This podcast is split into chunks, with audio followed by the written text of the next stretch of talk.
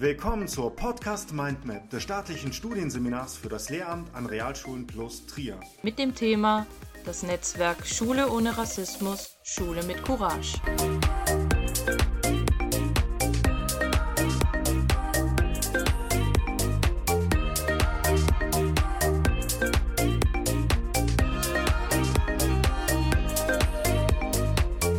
Rassismus und Diskriminierung werden jedem Lehrer und jeder Lehrerin in verschiedenen Facetten im Schulalltag begegnen. Sei es ein Kommentar eines Schülers über eine Mitschülerin mit Migrationshintergrund oder dass eine Schülerin auf dem Pausenhof mit Du dumme Lesbe beschimpft wird.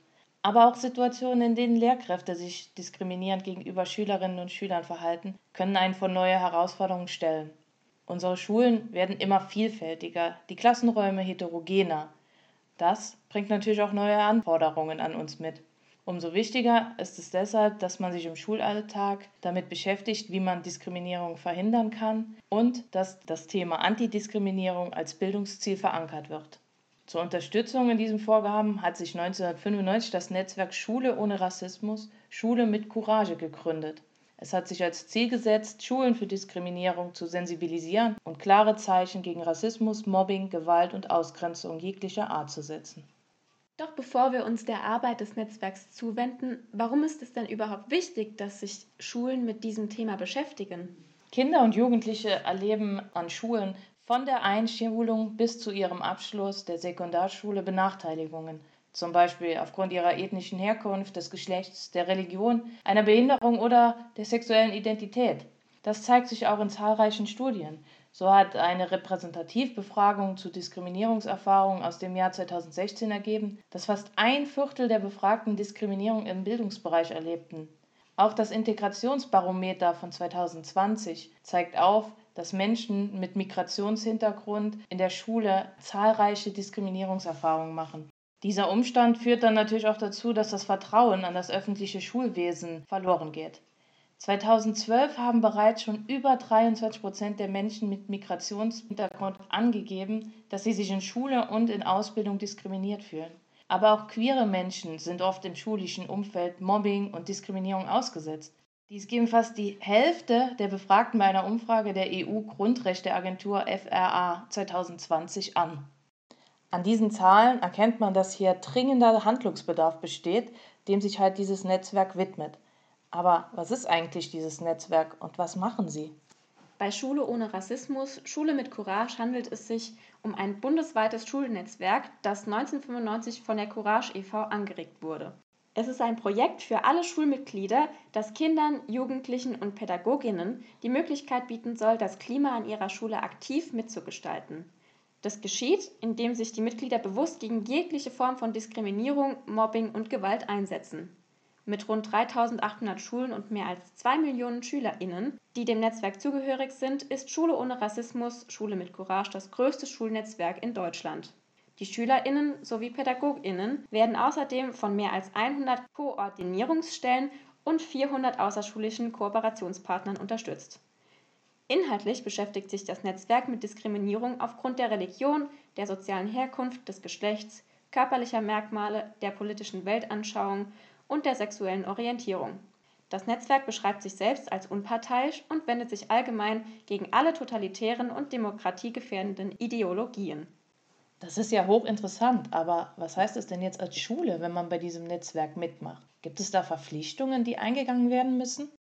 Allgemein kann jede Schule den Titel Schule ohne Rassismus, Schule mit Courage erwerben. Allerdings müssen folgende grundlegende Voraussetzungen erfüllt werden.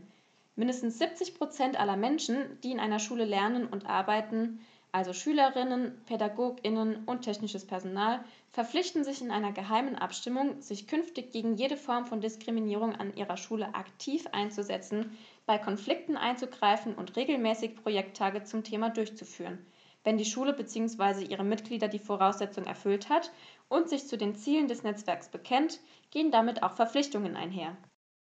Hierbei gibt es beispielsweise folgende Selbstverpflichtung.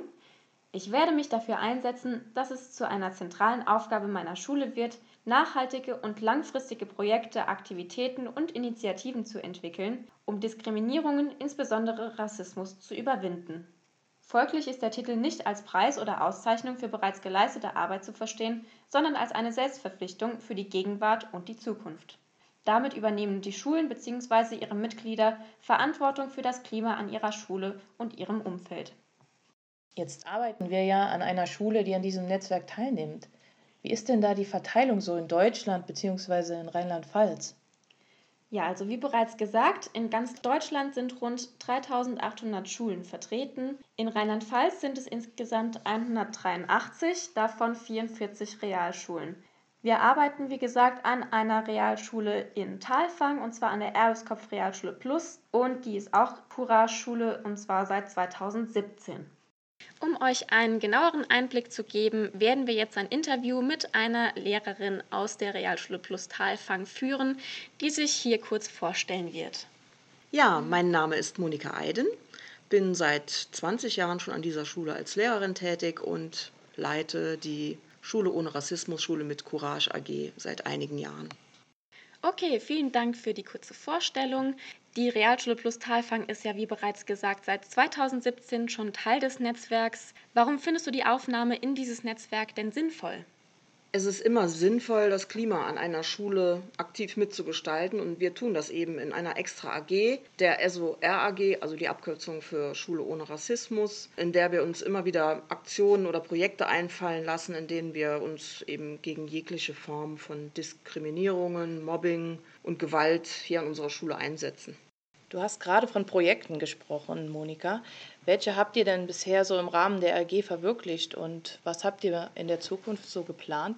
Projekte haben wir schon einige verwirklicht. Wir haben zum Beispiel eine eigene SOR-Wand gestaltet mit aktuellen Themen. Dann haben wir ein Trommelprojekt, das ist also Trommel in Form von Trash-Trumming, also auf Regentonnen. Ähm, und wir trommeln da als Zeichensetzung für Toleranz und Vielfalt, treten dann auch bei verschiedenen Veranstaltungen auf. Dann hatten wir ein Filmprojekt, in dem wir einen Imagefilm gedreht haben. Da kam jetzt auch schon die Idee der Schüler, dass wir das nochmal aktualisieren. Das ist schon zwei, drei Jahre her. Dann das Projekt Stolpersteine. Hier in Talfang gibt es ja die äh, Stolpersteine und äh, wir haben dann das Thema Antisemitismus aufgegriffen und in dem Zusammenhang dann auch die Pflege der Stolpersteine hier geplant und durchgeführt. Und in dem Zusammenhang äh, möchte ich auch nochmal die Zusammenarbeit hier mit unserem Elmar Ittenbach ein Talfanger ehemaliger Lehrer, der mittlerweile der Vorsitzende des Arbeitskreises Jüdisches Leben in Talfang ist. Eine Projektwoche haben wir schon organisiert für die ganze Schule. Auch hier nochmal eine Kooperation mit dem Liedermacher Uli Valion, die hier hervorzuheben ist. In dieser Projektwoche ist übrigens auch unser SOR-Song entstanden, der da heißt Unser Plus. Da sind wir sehr stolz drauf.